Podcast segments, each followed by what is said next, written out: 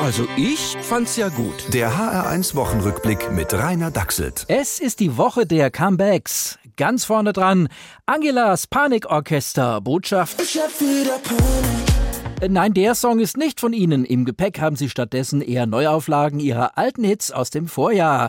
Der Jammerblues-Klassiker. steigende Fallzahlen, steigende Fallzahlen.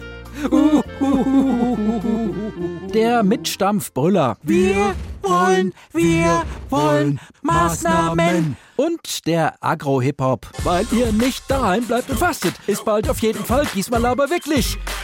Ihr seid ganz bestimmt das Gesundheitssystem überlastet. Unvorsichtig! Ihr seid unvorsichtig! Am Line-Up hat sich nichts geändert. MC Söder featuring DJ Lauterbach with Helge Braun and The Medizinlobbyisten. Die Hardcore-Fans liegen schon vor Begeisterung unterm Bett und summen den einzigen neuen Song mit, die Hasshymne. Schaltet nur die Ungeimpften! Die allein sind schuld. Der Rest der Republik bleibt eher kühl. Unsere Prognose, dieses Comeback erlebt sein.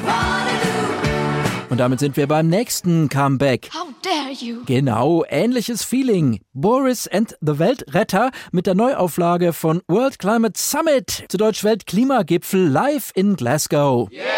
Line-up: Prinz Charles, Jeff Bezos, Joe Biden und Albert von Monaco, alle angereist mit dem Privatflieger. Message: Wenn die anderen Menschen das ab jetzt nicht mehr dürfen, dann schaffen wir das Klimaziel.